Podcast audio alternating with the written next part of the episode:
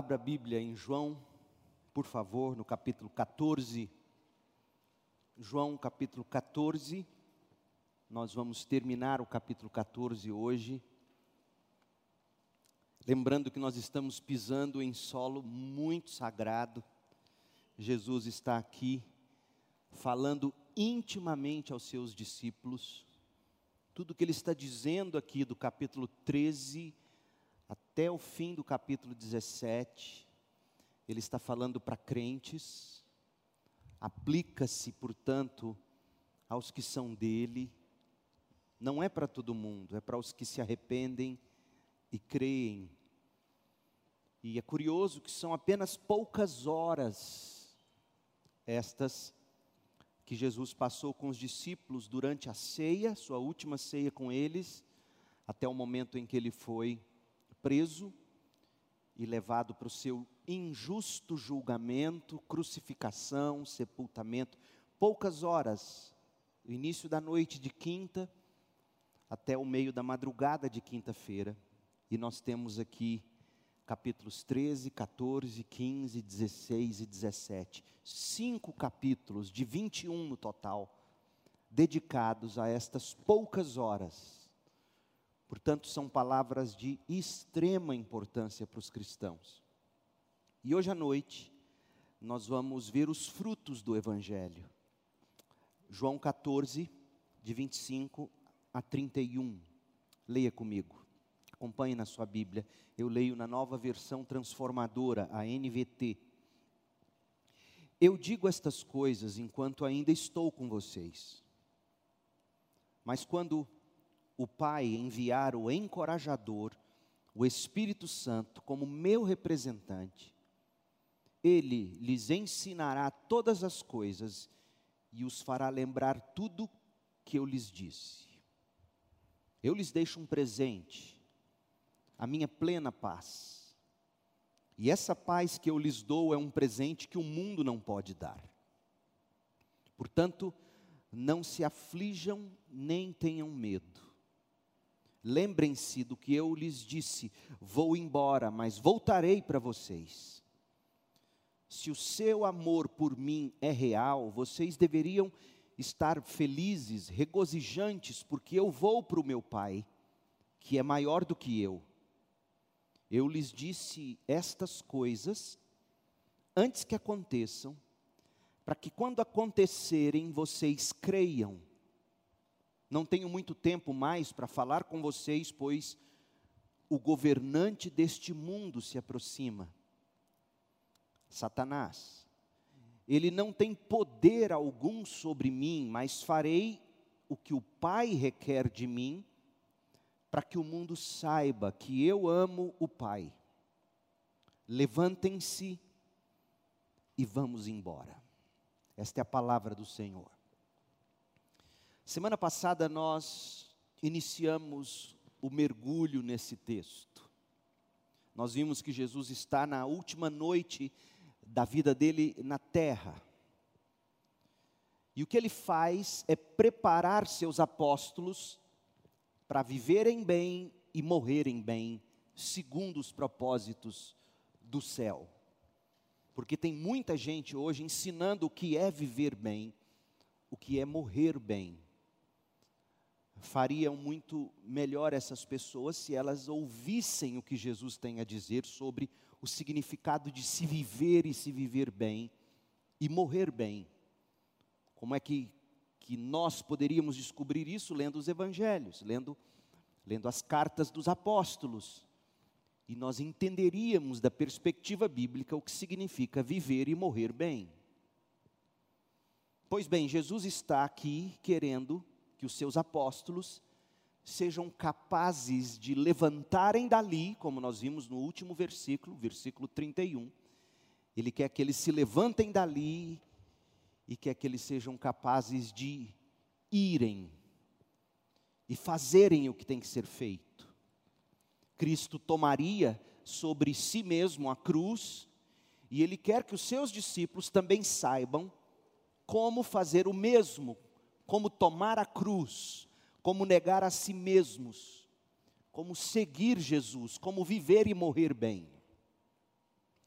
E o Senhor sabia que os discípulos, para conseguirem levantar dali e ir, eles precisavam de paz, eles precisavam de alegria, eles precisavam de fé. Esse era o fardo que pesava no coração de Jesus, quando ele olhava para aqueles apóstolos aflitos. Certamente que Jesus os percebia atribulados, como dissemos semana passada, Jesus via os seus sorrisos amarelos e sabia que a fé deles estava esmorecendo. E portanto eles não conseguiriam se levantar dali e ir. E aí no verso 27, Jesus fala de paz. Eu lhes deixo um presente, a minha plena paz. E essa paz que eu lhes dou é um presente que o mundo não pode dar. Portanto, não se aflijam, nem tenham medo, tenham a minha paz. E aí, no verso 28, ele fala da alegria. E é interessante, como veremos, mas note desde já no verso 28, a partir da metade do versículo, onde está a fonte da alegria. Está fora de nós mesmos está no relacionamento de outras pessoas. É muito interessante. Se você não perceber isso, você não vai entender o que é de fato alegria. Verso 28. Se o seu amor por mim, diz Jesus, se o amor de vocês, meus apóstolos, por mim é real, vocês deveriam estar felizes, alegres, regozijantes. Por quê? Porque eu vou para o Pai, que é maior do que eu a alegria de saber que vocês irão, a alegria de, de saber que eu irei para o Pai, e, e, o Pai sendo maior do que eu, e esse meu relacionamento com Ele, relacionamento este que eu tive desde antes da fundação do mundo, isso deveria ser a fonte do regozijo de vocês. Eu vou para o meu Pai. Como é que isso é fonte de alegria para nós? A gente vai chegar lá. Então Jesus falou da paz no verso 27, ele falou da alegria no verso 28, e ele fala da fé no verso 29. Eu lhes disse estas coisas antes que aconteçam, para que quando acontecerem, vocês creiam, vocês tenham fé. Fé, não na fé, fé nas coisas que Jesus disse. Isto é fé. Fé nas coisas que eu vos tenho dito, para que vocês creiam no que eu tenho dito, tenham fé no que eu tenho dito. Portanto, eram essas coisas que Jesus desejava aos seus apóstolos antes de eles se levantarem e partirem dali, antes de ele próprio, Jesus, sofrer e morrer. De fato, o resultado prático esperado por Jesus nesses versículos, naquela noite, paz, alegria, fé, é o resultado da vida e da obra de Jesus Cristo. É o resultado do Evangelho como um todo, é o resultado do que diz o Evangelho de João e a Bíblia como um todo: paz, alegria e fé. Todo mundo quer isso. E ninguém consegue se levantar e, e prosseguir se não tiver paz, alegria e fé. Conversem com os psicólogos, com os psiquiatras, com os especialistas e ouçam deles. O que eles mais identificam naqueles que estão sofrendo na alma, de algum modo lhes falta a paz, a alegria e a fé, a esperança para continuar. Esses frutos, paz, alegria e fé, são, são poderosos, gente, para transformar o ser humano de dentro para fora.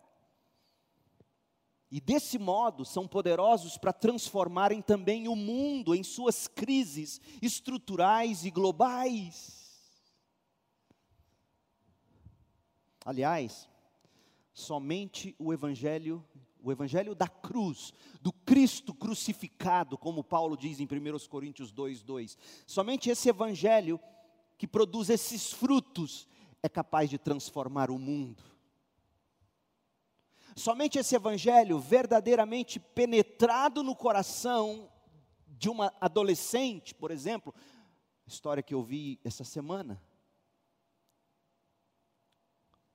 O médico atendendo, o aluno de medicina atendendo, a menina chega com a mãe, já com algum tipo de, aparentemente, se eu entendi bem da conversa, doença venérea. E, e o atendente precisa perguntar, a pergunta óbvia: escuta, perdoe-me, mamãe, mas eu tenho que perguntar. Mocinha, você já teve relação sexual? É a mãe, que isso? Ela canta no louvor da igreja. E a menina desesperada diz: Tive. E aí o trabalho do médico é duplo: receitar para a menina e separar literalmente a mãe que queria espancar a menina dentro do consultório. O que, que cura uma coisa dessas? O que faz uma adolescente buscar sexo antes do casamento e buscar de um modo que a expõe? Falta-lhe de algum modo paz, falta-lhe de algum modo alegria, falta-lhe de algum modo fé e ela busca essas coisas todas, ou ele, os garotos também buscam essas coisas todas no corpo sarado, no sexo, na cama. E não entendem que estas coisas, no fim das contas, feitas do modo como elas não foram criadas para serem feitas, produzem muito mais agonia e tristeza e falta de paz e vergonha e culpa. O Evangelho da cruz, que produz paz, alegria e fé, creia, cura a doença venérea, erradica do planeta.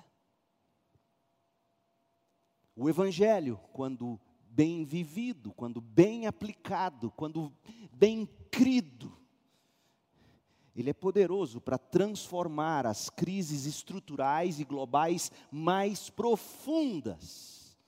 Da adolescente sem paz e alegria em busca de sexo ilícito, as grandes roubalheiras dos grandes esquemas e as grandes tramóias das grandes potências e nações.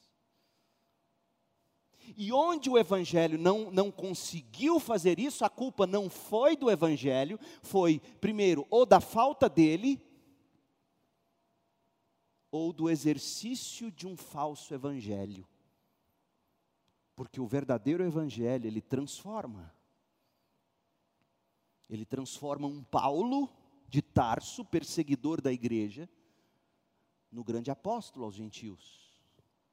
Um Pedro totalmente impulsivo e capaz de cortar a cabeça de alguém em nome de Jesus, em um homem de paz. Ele transforma um filho do trovão, que era o nome que João tinha, o apelido dele, tamanha era sua impulsividade, sua carnalidade, sua explosividade, sua falta de domínio próprio. João se torna o apóstolo do amor. Ora, esse é o fruto do evangelho, da cruz paz, alegria e fé. Mas antes de descascar esses frutos, o Senhor se preocupou em definir o fundamento de todas as coisas relacionadas ao Evangelho. Jesus se preocupou em definir a Escritura Sagrada. E por isso ele diz: leia de novo comigo os versos 25, 25 e 26, João 14. Eu digo estas coisas enquanto estou ainda com vocês, mas quando o Pai enviar o encorajador, o Espírito Santo, como meu representante, ele, o Espírito Santo, lhes ensinará todas as coisas e os fará lembrar tudo o que eu lhes disse. Foi isso que Jesus prometeu. O Pai e o Filho enviariam o Espírito Santo, o Espírito Santo traria a memória dos apóstolos tudo o que Deus Pai e Deus Filho desejam que a igreja e os crentes saibam ao longo dos séculos, obviamente que não foi tudo que Deus e o Filho, Deus Pai e Deus Filho lembraram os apóstolos, absolutamente não foi tudo, mas foi o necessário. o que Deus mesmo quer que a gente saiba, está na Bíblia. O que implica, como já dissemos, que, que esses apóstolos tinham visto, eles tinham ouvido essas coisas das quais eles se lembraram, aquelas que eles escreveram. Eles foram testemunhas oculares. Jesus não prometeu criar novos eventos na cabeça deles, coisas que eles mesmos não tivessem experimentado. Jesus prometeu memória, não criatividade. Jesus prometeu interpretação correta, não ficção. Jesus prometeu ensinar, Ele, o encorajador, o Espírito, lhes ensinará todas as coisas, dará o sentido para aquelas coisas que vocês haverão de se lembrar. Veja, porque não basta você se lembrar do evento, você tem que saber dar o sentido ao evento, o sentido certo. Todos nós temos experiências com memórias do passado. E parte do trabalho dos psiquiatras, dos psicólogos, dos terapeutas, dos conselheiros, parte deles é pegar essas memórias e colocá-las da perspectiva certa. Porque memórias mal interpretadas produzem loucuras, para dizer o mínimo. E Jesus promete memória com a devida interpretação. Como é importante eu e você nos agarrarmos à Bíblia para nos, para nos livrarmos literalmente de loucuras as mais absurdas. Deixa eu dizer para você: o melhor psicólogo é o maior dos teólogos. Não se faz psicologia correta sem teologia bíblica. Porque a Bíblia define o ser humano em sua essência, nos ajuda a descrevê-lo, a diagnosticá-lo e tem inclusive e principalmente a cura. Mais do que Freud, conheça Paulo. Mais do que Young, conheça Jesus. Conheça a sua Bíblia, saiba ouvir o irmão, a pessoa, à luz das Escrituras. Pega essas memórias, pega essas falas e, e dê o sentido bíblico. Meu Deus, eu estou fugindo do sermão. Mas é assim que se aconselha alguém. Então Jesus ele diz: "Eu vou eu vou enviar o Espírito. Esse Espírito vai formar o Novo Testamento através de vocês, da memória de vocês que eu darei a vocês pelo Espírito, da interpretação que vocês terão pelo Espírito. E todo aquele que crer nas minhas palavras, crerão porque o Espírito abriu a mente deles nós vimos isso hoje de manhã, os discípulos no caminho de Emaús. A Bíblia diz que Deus, Cristo mesmo, abre o entendimento daqueles dois. O Espírito abre o entendimento deles. O Espírito abre o nosso entendimento, o Espírito nos dá a compreensão da palavra. E agora o palco está montado. Jesus diz que esse evangelho que produz paz, alegria e fé, esse evangelho tem um fundamento, e este fundamento é a Bíblia Sagrada. Agora, olhe para os versículos 27 a 31 e deixe Jesus colocar em você a paz, a alegria e a fé dele, da maneira como ele o fez com os discípulos naquela noite, porque Jesus colocou no coração deles paz, alegria e fé através de Suas palavras. E é isso que Ele faz hoje conosco, aqui e agora. Ele está pronto para colocar no seu e no meu coração paz, alegria e fé. Mas aí você pode dizer, pastor, mas eu já sou crente. Eu sei. E o grande erro dos crentes é achar que o evangelho não é para eles. Foi no momento em que foram salvos, depois disso, eles não precisam mais do evangelho. Esse é o maior erro dos evangélicos. João, capítulo 21, o próprio João diz que esse evangelho foi escrito para que creiam e crendo e continuando a crer a partir da leitura desse evangelho. Então é ouvindo de novo e de novo, pregando de novo e de novo o evangelho a nós mesmos, que pelo Evangelho, fundamentado na Bíblia, à luz da cruz de Cristo, que nós obtemos paz, alegria e fé, da maneira como Jesus mesmo deu aos seus discípulos naquela noite. Então vamos partir da base para o topo, do verso 31 para cima, por quê?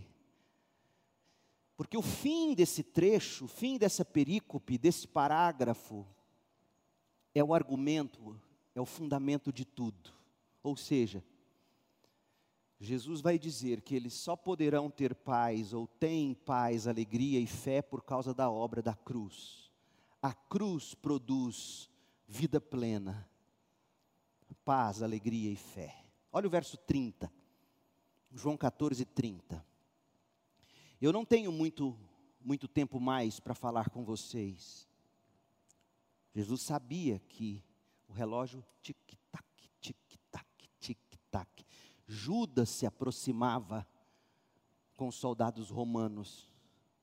Não tenho muito mais tempo para falar com vocês, pois aí ele traz o diabo para a conversa. Isso é muito importante você perceber. Pois o governante deste mundo se aproxima. Peraí, mas quem está vindo é Judas. Mas você se lembra de Lucas, do Evangelho, quando a Bíblia diz que o diabo entrou em Lucas, em, em Judas, perdão. O diabo está agindo por intermédio de Judas, e isso é absolutamente assustador. Quem foi Judas? Iscariotes. Ninguém menos do que membro da diretoria dos apóstolos. Nada contra o Ed e o Rafael, mas Judas era o tesoureiro. Pelo contrário, eu sou muito abençoado pelos tesoureiros que nós temos. Então, por favor, não façam qualquer analogia, não há recados para o Ed nem para o Rafael. O que você precisa entender é que o diabo está usando alguém do círculo mais íntimo de Jesus. E este é um alerta. E eu não vou me delongar muito aqui, porque eu vou falar mais sobre isso quando a gente chegar no capítulo 15.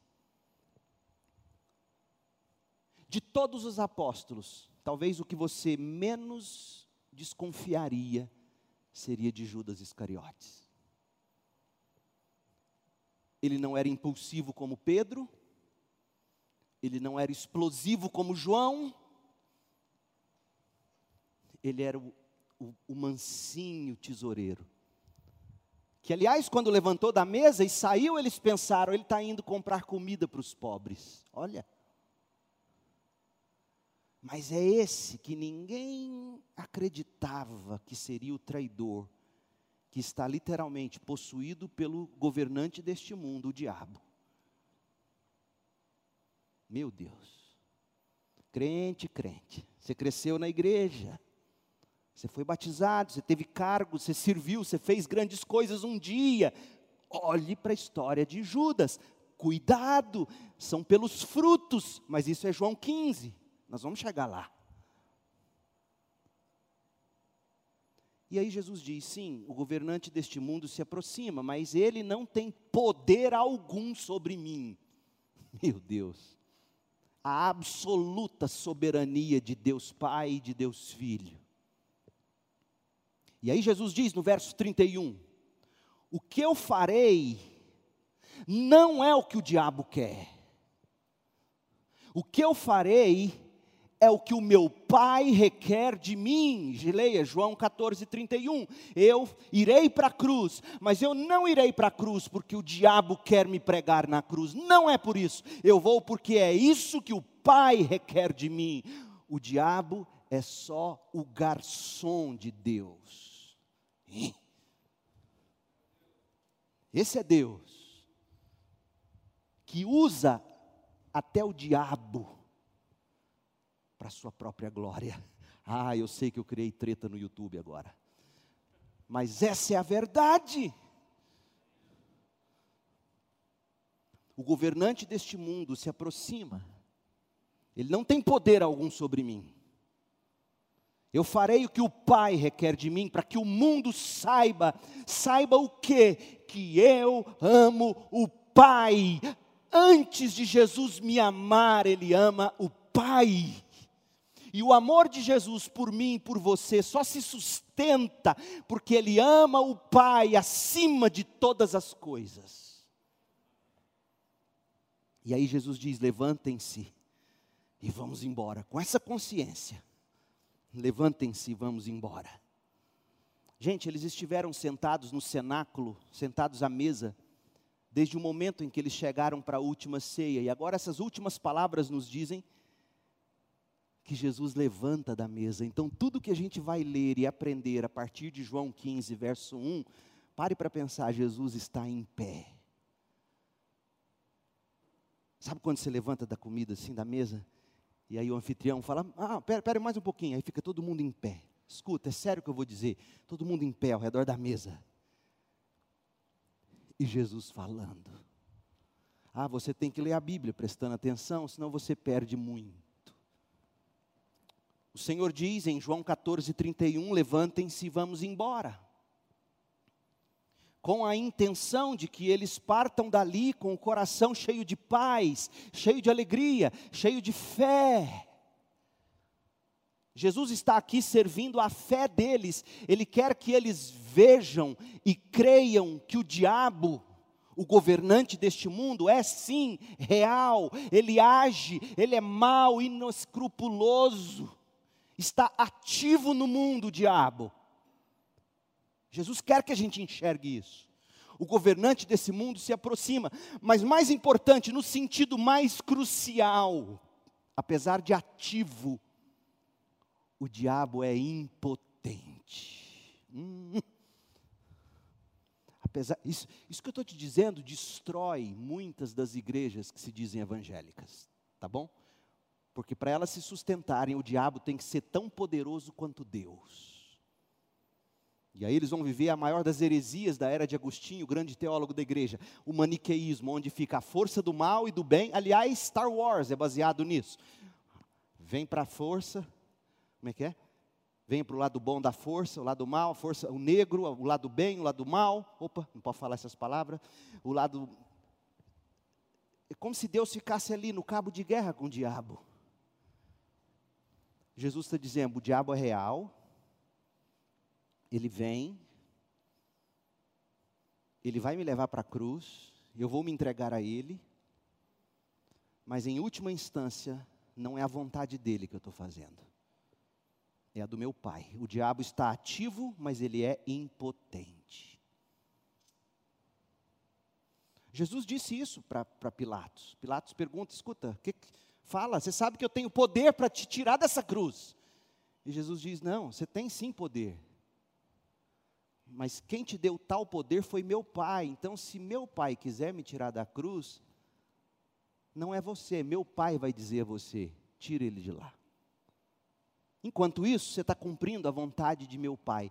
Crentes, se você entender isso, você, fica, você para de ter medo dos videozinhos que mandam pela internet. Me mandaram um hoje, do ex-presidente Lula, dizendo que ele tem dom para ser pastor. Viram esse? Recente, parece. E ele criticando os pastores que falam com ira e com ódio na televisão, cobrando e prometendo mentiras. Tem razão nisso. E os crentes alvoroçados com medo. Ah, Lula vai perseguir a igreja. Deixa eu te contar uma coisa.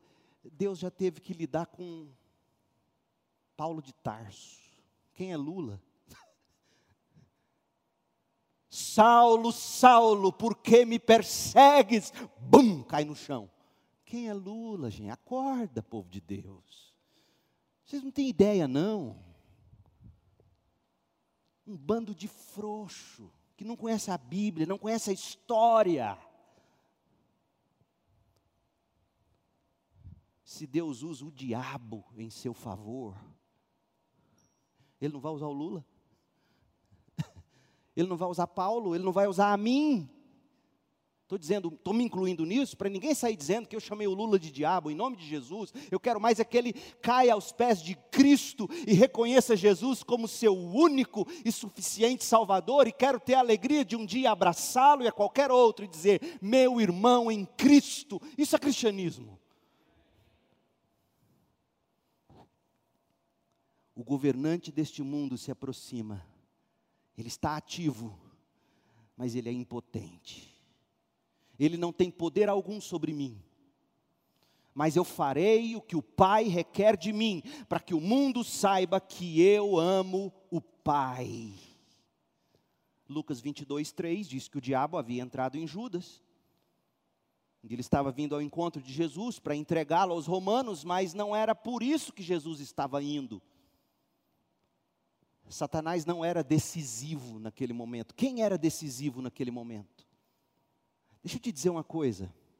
O momento mais negro da história foi a crucificação de Jesus. A maior injustiça já cometida e jamais cometida foi a crucificação de Jesus, o Filho eterno de Deus. Pegue o pior abuso, pegue o pior dos crimes, e se você comparar isso ao que foi feito com Jesus, é nada comparado ao que Jesus se submeteu. E alguém pode então olhar para essa cena e pensar assim: quem é soberano nesse momento em que Cristo mais sofreu? O mal ou o amor? E Jesus responde aqui para nós: A cruz aconteceu por causa do amor do filho pelo Pai. Ele não tem poder algum sobre mim, o diabo. Em outras palavras, a expressão grega quer dizer assim: ele não tem nada em mim, o diabo não tem nada em mim. Por que, que é importante você saber que, que, que Jesus literalmente disse: o governante deste mundo não tem nada em mim? Porque fica mais fácil e mais claro você dizer, Jesus estaria dizendo assim: o diabo não tem nada em mim para acusar. Porque é aí que o diabo entra. Sabe qual é o anzol do diabo na vida da gente? Nossos pecados. E aí ele nos culpa, e aí ele nos acusa, e aí ele nos escraviza. Conheço histórias, eu não posso contá-las, confidencialidade de gabinete pastoral, história de anos de escravidão ao pecado. Anos em que o diabo pega aquele pecado na vida do sujeito, põe o anzol e diz: É meu. Anos. Quantos não são os casos? E Jesus diz assim: O diabo não tem lugar para pôr anzol em mim. A minha armadura da justiça é impenetrável, não há, não há brechas, não há gretas, não há qualquer mínimo buraquinho onde ele possa enfiar o anzol e me, e me fisgar. Ele não tem poder algum sobre mim. Crente, você quer viver livre do poder do diabo na sua vida? Seja santo. E diga como Jesus: o diabo não tem poder algum sobre mim. Mas eu continuo sendo pecador, ora, sim. Eu estou nas mãos de Jesus, pelo sangue de Jesus, e nada me arranca das mãos dele. E aí, em vez de ficar remoendo minhas culpas, meus complexos, ai, meu sentimento de inferioridade, e o diabo adora essas coisas.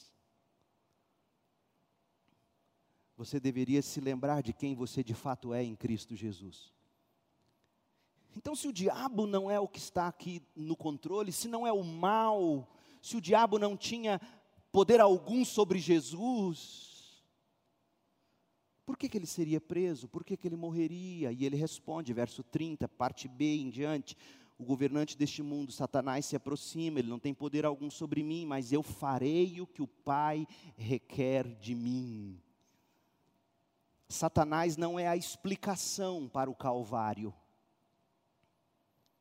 é a obediência de Jesus que é a explicação para a cruz. Eu farei o que o meu Pai requer de mim. Levantem-se, vamos embora.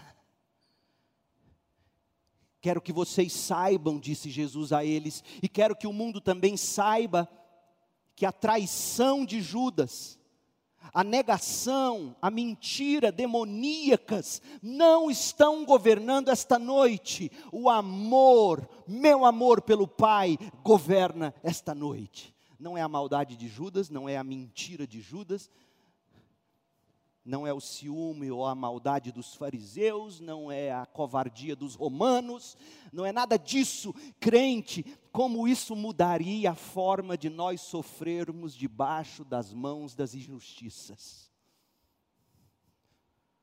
Como é triste ver crente batendo boca em rede social, sem entender que o que está governando este mundo é o amor do filho pelo Pai. O amor estava governando aquela noite. Jesus diz que estava obedecendo ao Pai dele, para que o mundo saiba que eu amo o Pai, verso 31. Jesus estava dizendo: Eu não sou controlado pelas mentiras de testemunhas falsas. Quem dirige a minha vida não são os juízes corruptos dos romanos. O diabo só faz o que faz, porque é o que o meu pai quer. Que humilhação por Satanás, hein? Ele odeia saber disso. Você só faz isso miserável, porque o Pai quer. O que está controlando tudo isso é o meu amor pelo Pai. Desse modo, que fique claro, que fique claro, crentes, o que está na raiz da cruz de Jesus não é a coerção do mal, é a concordância do amor. É Jesus abraçar com amor e alegria a vontade do Pai e dizer: Este é o meu projeto de vida. A raiz do Calvário remete para bem antes da criação do mundo, remete à Trindade eterna, em que Deus Filho sempre amou infinitamente Deus Pai e vice-versa. João 14, 31, farei o que o Pai requer de mim, para que o mundo saiba que eu o amo. Esqueça a maldade de Judas, esqueça o diabo. Não no sentido de varrer para debaixo do tapete, porque Deus mesmo cuidará de fazer justiça. Mas concentrem-se. Sabe por que é importante você saber disso? Porque nas horas em que a gente mais sofre, a gente é tentado a jogar a culpa no pai abusivo, no outro, no governo, na esquerda, na direita, no Bolsonaro, no Lula, na sogra, no cachorro. A gente acha que quem está dominando a cena são essas coisas, essas pessoas. E Jesus diz: olha, tire os olhos de Judas. Tire os olhos do diabo. Coloque os olhos no meu amor pelo meu Pai. E no momento, eu sei, eu, eu também sofro. Eu sei o que é sofrer, eu tenho filhos, eu sei o que é vê-los sofrer. Eu sei o que é viver nesse tempo em que a gente está vivendo, onde no mesmo dia eu tenho que, que sorrir com a notícia que chega, nasceu, saudável, ao mesmo tempo a morte de vários na mesma família. Eu sei o que é isso, eu, eu, tenho um coração de carne. Nas horas de maior sofrimento, a gente é tentado a achar que quem está tendo domínio de tudo é o diabo, é alguém. E Jesus diz: não, não é. Não tenham ódio de Judas, não tenham ódio dos romanos, não tenham ódio dos judeus, não tenham ódio dos fariseus porque em última instância o que me leva à cruz não é a maldade dos homens, é o meu amor pelo Pai. Seja livre, crente, entenda isso. Isso aqui é culto de libertação. Se você entende que em última instância o que lhe acontece é por causa do amor do filho pelo Pai, você consegue ter paz você percebe como Jesus já está dando paz, sem, sem precisar falar de paz. Joga as armas no chão, Pedro. E Pedro não entendeu, porque vocês vão se lembrar, os soldados chegam para pegar Jesus, ele ainda está com a espada na mão, ele está que corta a orelha do coitado do soldado, que estava a serviço de Deus, não de Judas, não do diabo. Então, esta é a base, esse é o fundamento de tudo que temos no Evangelho. O fundamento da paz, o fundamento da alegria, o fundamento da vida plena, o fundamento da fé salvadora, o fundamento é o amor do filho pelo pai e do pai pelo filho. Sabedores disso, nós estamos prontos para examinar fé no verso 29, alegria no verso 28 e paz no verso 27. E lembre-se, o fundamento para todos os três é que Satanás não é soberano. Na morte de Jesus, nem na sua vida. O erro médico não é soberano. O amor é soberano. O amor do filho pelo pai. Fé, João 14, 29. Nós estamos indo da base para o topo. Verso 30 e 31, a base, o amor do filho pelo pai. Verso 29, a fé. Eu lhes disse estas coisas antes que aconteçam, para que quando acontecerem vocês creiam. Jesus já disse isso em João 13, 19. Lembra? João 13, 19. Eu lhes digo isso antes, ou de antemão. Ele estava se referindo à traição de Judas Iscariotes. Eu lhes digo isso de antemão. Eu anuncio o traidor de antemão, para que quando acontecer vocês creiam que eu sou. Olha o título divino. Eu sou aquele de quem falam as Escrituras. Em outras palavras, além de todas as coisas que acontecem a Jesus, além de todas as coisas que Jesus faz e fez, e por isso, e por si só, o que Jesus faz, o que Jesus fez, o que Jesus viveu, isso tudo em si já desperta em nós a fé, mas Jesus acrescenta algo mais aqui, ele acrescenta a palavra dele, a, a predição dele. Ele não apenas, Jesus não apenas experimentou coisas dolorosas, Jesus não apenas fez coisas gloriosas para despertar a nossa fé, mas Jesus soberanamente disse coisas que aconteceriam de antemão. E sabe o que, que isso significa? Que todos os acontecimentos da história de Jesus são tecidos pelos fios da soberania de Deus. É isso que ele está dizendo. Eu sei o que vai acontecer, é o plano do meu Pai. E eu estou dizendo isso para que quando tudo acontecer, vocês caiam em si e entendam: é o plano soberano de Deus. O objetivo da previsão de Jesus é deixar claro quem está no comando. Não é Satanás, não é Pilatos, não é Herodes, não são os judeus, não são os soldados, não é Judas. O Pai está no comando. Você tem dúvida disso? Deixa eu te dar um outro texto bíblico que é ainda mais claro. Abra em Atos 4, 27. 4, 27 de Atos. Pedro está pregando. E ele diz: tudo que vocês fizeram, fazendo referência aos judeus, aos fariseus, no que diz respeito a ter crucificado Jesus, tudo que vocês fizeram, porém, vocês fizeram, porém, tudo isso havia sido decidido de antemão pela vontade de Deus. Na verdade, isso aqui é a oração que os apóstolos estão fazendo. Todos os judeus, todos os romanos, todos aqueles que julgaram injustamente Jesus, pregaram ele na cruz, acabaram com a fama dele, humanamente falando, tudo isso aconteceu porque Deus havia decidido de antemão que assim era a vontade dele. E por ordem do Pai, o filho está em comando. Se, se lembra, João 10, 18.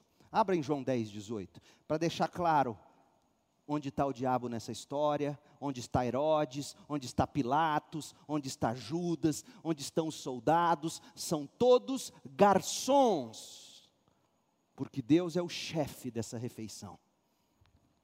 João 10, 18: Ninguém tira a minha vida, eu mesmo dou a minha vida. Eu tenho autoridade para entregar a vida e também para tomar a vida de volta, pois foi isso que meu Pai ordenou de antemão. Portanto, diz o Senhor aos apóstolos que estavam vacilantes na fé, e Jesus diz o mesmo a nós hoje: confiem em mim, tenham fé, coloquem a sua fé no, no nosso trabalho soberano, Deus Pai e Deus Filho. Coloque sua fé no nosso poder divino. O mal não tem qualquer vantagem sobre qualquer coisa. Em Cristo nós é que temos vantagem porque o amor é soberano, o amor do pai pelo filho, do filho pelo pai. E se isso foi verdade, como eu já disse, na hora mais sombria da história, a morte de Jesus Cristo, será também verdade na sua hora mais sombria.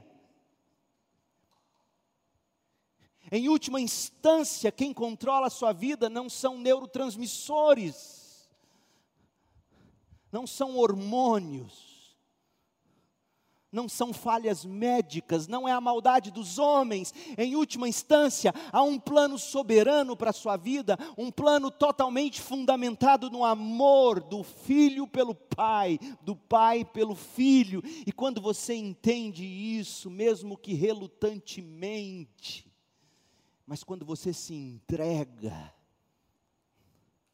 isso significa fé.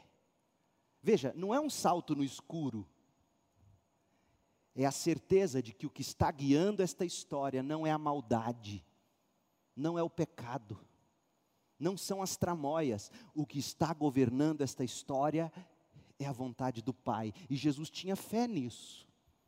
Foi isso que ele disse nos versos 30 e 31. O governante desta era, deste mundo, se aproxima, mas não é ele que está dirigindo o show, é meu pai, e eu me submeto ao meu pai pelo amor que eu tenho pelo meu pai, e eu não me contento a me submeter ao amor que eu tenho pelo meu pai, eu quero que o mundo saiba que eu amo meu pai. Essa era a fé de Jesus, e ele quer que a gente tenha fé nesse sentido, nas horas mais sombrias, e está aqui quem tem e luta contra o pânico quantas vezes, quantas noites. Calafrio começa assim no, no braço. E eu testo, será que está me dando falta de ar, de pânico? Você acha que eu não sei o que, que é isso? Você acha que eu não tenho que dizer para minha alma o tempo todo, minha alma? Quem tem o domínio sobre todas essas coisas é o Pai. Sossega a alma, sossega o coração, ó oh, minha alma. É o amor do filho pelo pai, é a história de amor do filho pelo pai que está sendo desenhada na minha vida. E quando eu entendo isso, quando eu creio nisso, eu começo a desfrutar de alegria e de paz.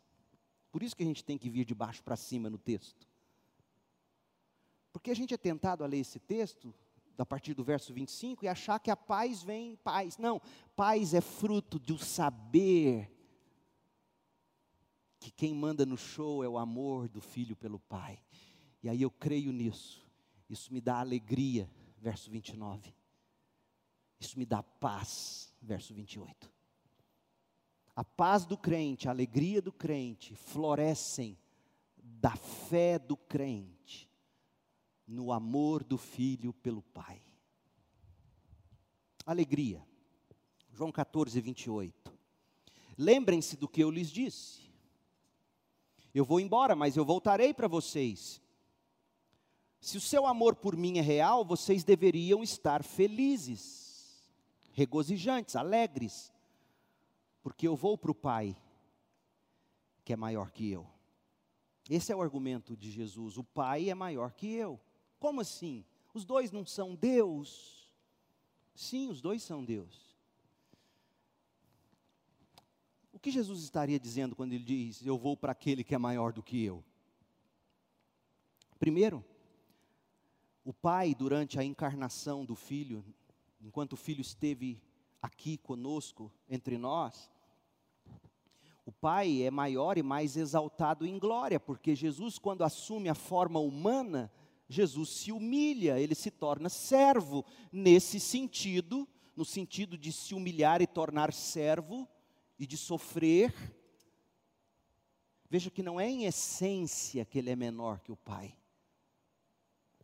Mas o Pai é o soberano do universo, em glória.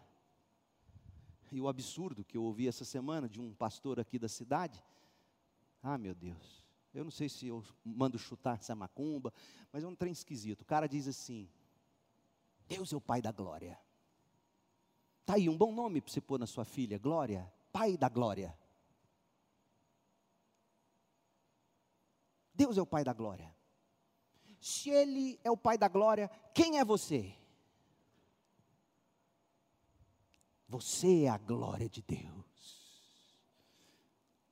Afasta-te de mim, Satanás. Deus é a sua própria glória. Deus é glorioso. Eu reflito essa glória. Eu não sou essa glória. Eu não tenho essa glória em mim mesmo, assim como a lua é invisível quando o sol não bate nela e ela reflete de volta a luz. A gente só enxerga a lua porque o sol a ilumina. A lua sem o sol, nós não haveríamos. Deus é o sol, nós somos a lua. Então, o filho é menor do que o pai, ou, nesse sentido, porque ele, ele assumiu a forma de servo. Mas há um outro sentido, desde toda a eternidade, o pai tem sido aquele que gera o filho, aquele que eternamente apresenta a si mesmo, Deus Pai, quando pensa em si mesmo, e é isso que significa gerar o filho. Não é que que o filho nasceu, o filho sempre existiu, Deus sempre existiu, e Deus sempre pensou em si mesmo, e quando ele pensa em si mesmo, ele enxerga o filho, o filho é a expressão exata do seu ser. Hebreus 1, verso 3. O filho é o resplendor completo da glória de Deus. O filho é quando o pai vê a si mesmo. E o amor que flui desses dois é o espírito. É tão real, é tão concreto, é tão absoluto que se personifica. Pai, Filho, Espírito Santo. não sou eu que digo isso. Estou longe, eu queria ter a cabeça desses homens que chegaram a essas conclusões lendo a Bíblia. Isso, isso vem de Jonathan Edwards.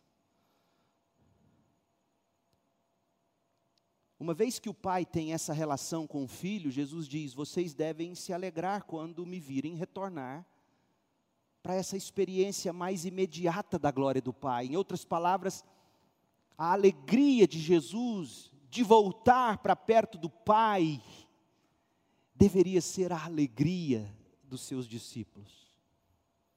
Agora veja, é agora que é o pulo do gato. Se você acha que está abstrato demais, deixa eu te lembrar. Por que, que é importante a alegria de Jesus na presença do Pai? E por que, que a alegria de Jesus no Pai tem que ser a nossa alegria? Sabe por quê, gente? Porque Hebreus, capítulo 12, versículo 2 nos diz que foi por causa da alegria que o esperava que ele suportou a vergonha da cruz. O amor dele por nós apenas não o sustentaria. Então não se glorie no fato, ah, eu sou amado por Deus. Não. É, mas não é. Só o amor de Deus por mim e por você não sustentaria ele na cruz o que o sustentou na cruz foi a alegria de saber que ele estava indo para o Pai. Hebreus 12, 2 tem que ser lido à luz de João 14, quando Jesus diz: Vocês têm que se alegrar quando eu digo que eu vou para o meu Pai, que é maior do que eu. É um Deus alegre em si mesmo um Deus apaixonado em Sua glória, que faz com que ele suporte a vergonha, o desprezo, a humilhação, a dor, o pecado que não é dele. Ele regozijante nisso. E por que que o Pai fez isso? Para o louvor da sua gloriosa graça. Ele nos amou. Mas só foi possível ele nos amar porque antes ele ama revelar a sua glória. Não ache que é heresia dizer que nós temos um Deus exibido. Deus é exibido. E que bom que ele é exibido. E ele tem que ser exibido. Do mesmo modo que a minha mulher tem que se exibir para mim em horas. E eu para ela. Eu tenho que chegar de um jeito, e eu, e, ah, eu sei chegar, pergunta para ela. Eu tenho que chegar de um jeito que ela fala, é o meu. E a gente dá aqueles abraços na cozinha. Os meninos estão aí, deixa. Opa, chega. Qual é o, qual é o pecado de eu me exibir para minha mulher? Se eu não me exibo para ela, eu não a amo. Se Deus não se exibisse para nós, que Deus é esse? Que esconde de nós aquilo que há de mais maravilhoso, a beleza dEle, o encanto dEle, a, be... a glória dEle. Dá vontade de escrever um hino, Deus é exibido, aleluia. A, a beleza dele me encanta, a beleza dele me atrai. A alegria dele nele mesmo fez ele suportar a cruz que me salvou, ele ir para o Pai, alegrar-se no Pai, é a minha alegria. Porque o amor dele por mim é o derramar desse amor do Pai pelo Filho e do Filho pelo Pai. É o copo cheio que se derrama. Não houvesse esse amor dele por ele, não seria derramado em nós. Ele nos ama, e como nos ama? Porque Deus amou o mundo a tal ponto. É assim que você tem que entender João 3,16.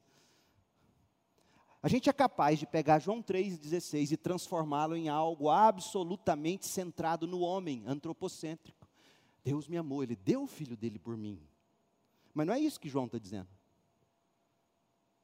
Deus nos amou de um tal modo, absolutamente gigantesco é o amor de Deus que Ele deu o Filho dele por pessoas como eu e você. A glória dele é absolutamente divina, literalmente.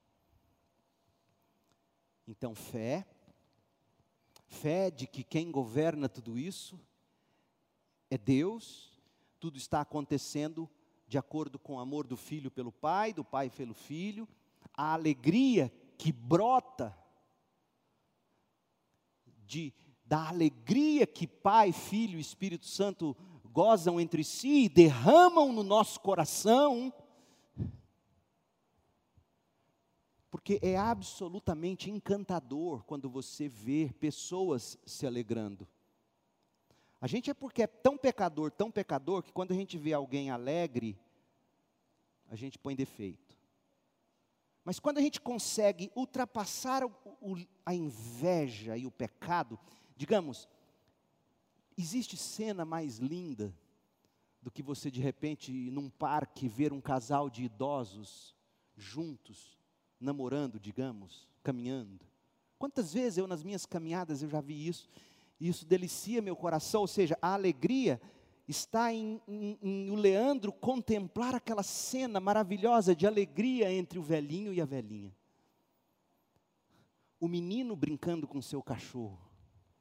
Veja, a alegria está em vermos outros alegres, essa é a alegria. E Deus nos chama para essa alegria. Veja a minha alegria no Pai, a alegria do Pai em mim, alegre-se nisso. Faça da cena da sua alegria a alegria do Pai. Tire os olhos de você. A paz. João 14, 27. Eu lhes deixo um presente, a minha plena paz. Quem tem fé tem alegria, quem tem alegria desfruta de paz. Não tem como ter paz se você não tem alguma alegria. Eu lhes deixo um presente, a minha plena paz, e essa paz que eu lhes dou é um presente que o mundo não pode dar. Portanto, não se aflijam nem tenham medo.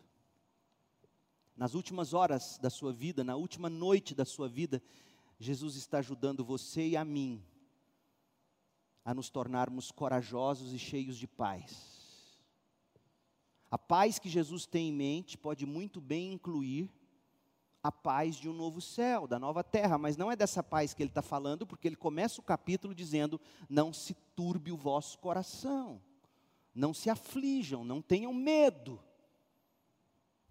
Ele tem em vista o coração, a paz do coração, o destemor e as águas tranquilas do seu coração nas horas mais angustiantes desta vida. Ele quer que o povo dele, ele quer que as ovelhas dele agora, nesta vida, estejam livres da ansiedade e do medo paralisante. Porque medo nós temos. Alguma ansiedade nós temos. O problema é quando isso nos paralisa. Outra coisa importante, Jesus não está falando da paz das boas circunstâncias. Claro que, que não. Porque Jesus sabe que o único tipo de paz ao coração que o mundo pode dar é a paz de espírito baseada em boas circunstâncias. É a paz dos que dizem, graças a Deus está chegando a vacina. Não. Graças a Deus há um Deus a quem eu rendo graças. Essa é a paz. Pegou a visão, crente? A paz que o mundo dá é o tipo de paz que você tem um salário, consegue pagar um plano de saúde, consegue contar com aposentadoria. E aí, enquanto você sabe que tem essas coisas, você sente paz. E como é triste ver gente brigando, porque tem que todo mundo ficar trancado, todo mundo ficar em casa, e muitos desses, graças a Deus, têm um salário público, uma aposentadoria pública, louvado seja Deus, mas milhares e milhares e milhares e milhares não têm e não vai cair do céu. Onde está a paz? A paz não está na forma como o mundo dá, não está baseado em circunstâncias favoráveis, em boa saúde, em bons momentos, em boas realizações. O mundo só nos dá paz na medida em que o mundo consegue tirar de nós os problemas. Não é assim? Mas a paz de Jesus, ela existe nos problemas, com ou sem vacina, com ou sem cura, com ou sem remédio. Essa é a paz. Jesus diz no verso 27: Essa paz que eu lhes dou é um presente que o mundo não pode dar, o que significa que essa paz vinda de Cristo não se baseia nas coisas que o mundo promete nos dar. Por acaso ontem eu estava assistindo um pedacinho do GNT, há muito tempo eu não assisto essas coisas, aí estava lá aquele homem bonito, aquele loiraço, que nome bonito aquele rapaz, como é que ele chama mesmo? Helbert, como é que é? Você sabe, hein, moço? Como é que chama a mulher dele? Hã? Fernanda Lima. Que casal bonito. Aliás, ele é mais bonito que ela. E aí eles falando de consumismo. Aí ele falou: Não, eu faço o seguinte, eu, eu sou viciado em bicicleta. Então, assim, tem hora que eu olho na parede da oficina da minha casa, falei: opa, o homem tem oficina na casa dele. Eu vejo lá seis pneus diferentes. E aí eu me sinto culpado, porque eu não preciso de seis pneus na parede. Aí sabe o que eu faço? Ou eu vendo mais barato, ou eu dou para alguém. E aquilo me traz uma paz. Ou seja, a paz que o mundo dá é a paz que faz você se ver livre de sua culpa de qualquer jeito. Sabe, dando jeitinho para não sentir culpado. Não é disso que Jesus está falando. Jesus disse que nós teremos aflições neste mundo. João 16, 33. Eu lhes falei tudo isso para que vocês tenham paz em mim. Ou seja, quando vocês creem na minha absoluta soberania, vocês conseguem descansar. mesmo sem cura, mesmo sem vacina, mesmo em face do luto, mesmo em meio à dor. Quando vocês entendem que eu sou soberano, absolutamente soberano, porque quem é capaz de predizer o que aconteceu é só Deus.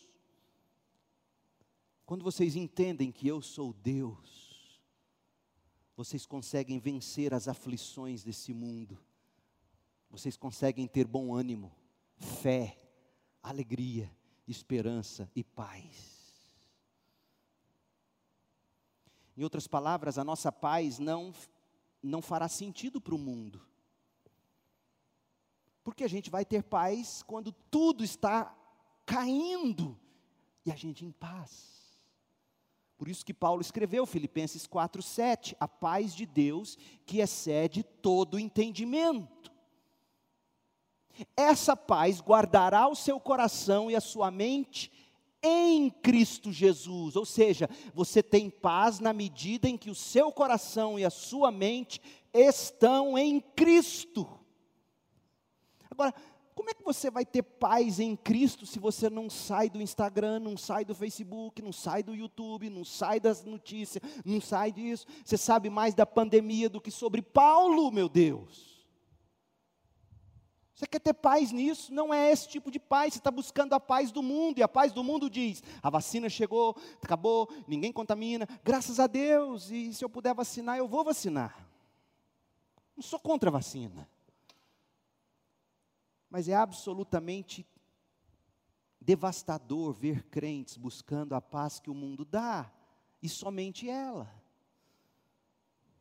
Quanta gente desperdiçando o câncer, quanta gente desperdiçando a pandemia, quanta gente desperdiçando o sofrimento, porque não guarda o coração e a mente em Cristo Jesus, e isso traz paz. E tantas vezes você não vai conseguir sozinho, e é por isso que você precisa da igreja, da comunhão, de relacionamentos discipuladores, de gente relacionar com pessoas, ouvir coisas que te remetam a Cristo Jesus. E não para a última notícia da pandemia, ou do governo, ou da oposição. A razão final é que não se trata da paz humana, é a paz de Deus. A paz entre Jesus e o Pai. João 14, 27. Eu lhes deixo um presente, a minha paz. Jesus não vai criar uma paz para você, ele vai te dar a dele. Isso em si já é milagre. É a paz de alguém. E você sabe o que é isso? Se você é pai e mãe, você sabe o que é isso. Às vezes, só de você chegar perto do filho e ele poder deitar no seu colo, você é paz para ele. Não é o que você diz. Não adianta você gritar lá do, do seu quarto, dorme menino, pode dormir, está tudo em paz. Não, ele quer que você chegue lá, e quando você chega, e, ou ele deita na sua cama com você, você é a paz dele. É, Jesus te chama para o cantinho com ele. Veja, é tudo fruto de relacionamento com Jesus. E aí você olha e fala, Jesus, como assim sua paz? Você está em paz num momento como esse? Estou. Como e por quê? Porque quem reina é meu Pai. Quem é absolutamente soberano é o meu amor pelo meu Pai a alegria de saber que eu vou para o meu Pai, crer nas palavras do meu Pai, a alegria de saber que eu vou para o meu Pai, isso me traz paz, e é essa paz que eu quero que vocês tenham. Jesus é chique demais. Então levante-se e vá.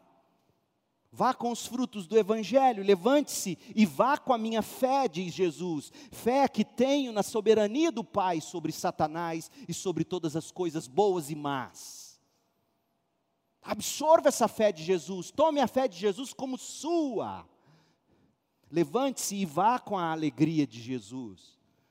A alegria que Jesus tem na grandeza e na glória do Pai.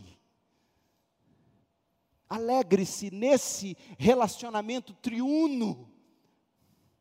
Levante-se e vá com a paz de Jesus, paz que ele tem no favor do Pai.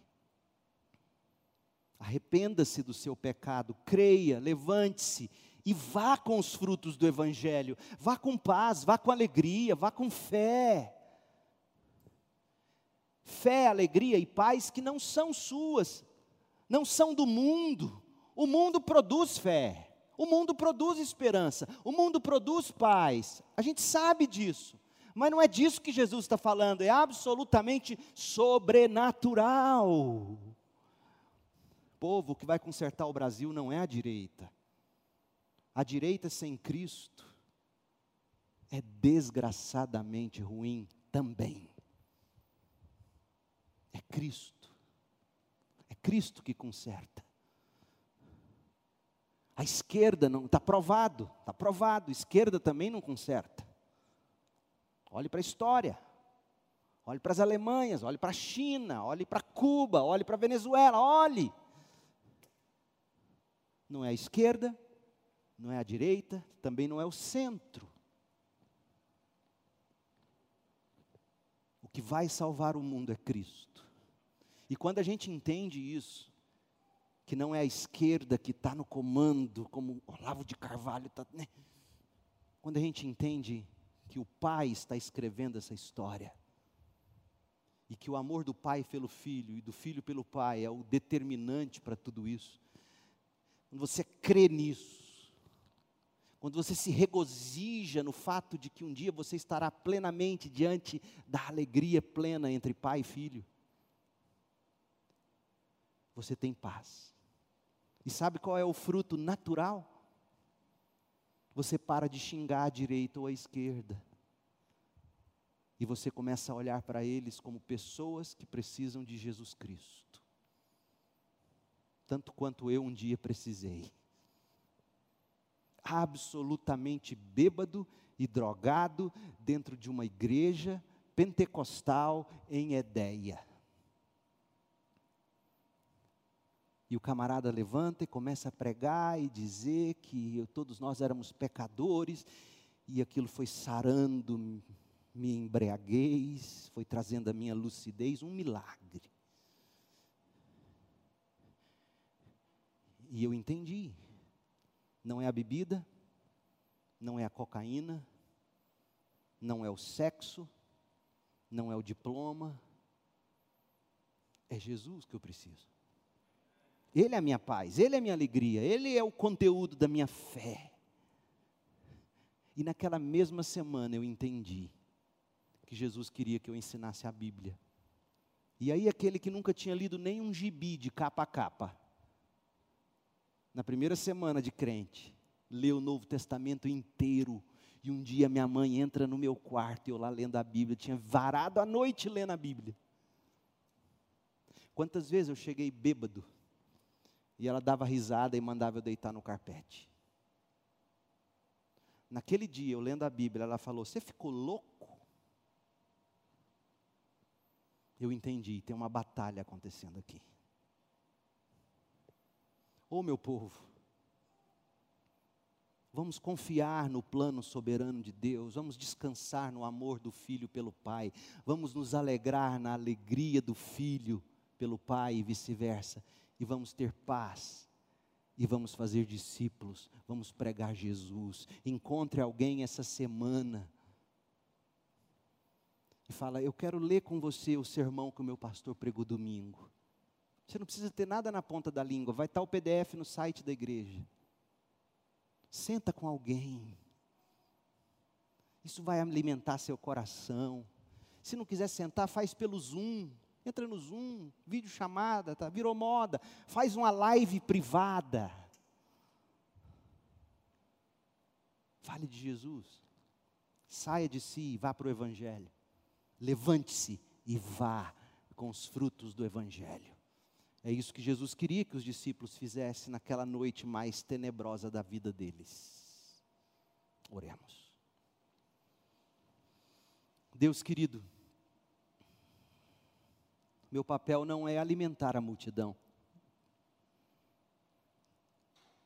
É trazer meus cinco pães e dois peixinhos, e aqui eles foram postos. Que o Senhor mesmo faça o milagre da multiplicação e aplique esta palavra ao coração de cada um dos que me ouvem. Dá-nos fé Dá-nos a fé de Jesus. Dá-nos a alegria de Jesus. Dá-nos a paz de Jesus. Dá-nos os frutos do Evangelho e faça-nos levantar daqui agora e irmos com ou sem vacina, com ou sem resolução, irmos com fé, alegria e paz, falar de Jesus aos que estão perecendo, buscando a paz que o mundo dá, mas que é tão passageira. Ó oh Deus, faça de nós esse tipo de gente, para que o mundo saiba que nós amamos Jesus, que nós amamos o Pai, que nós temos o Espírito, que nós somos um povo diferente, porque Jesus vive em nós. Nós oramos em nome de Jesus.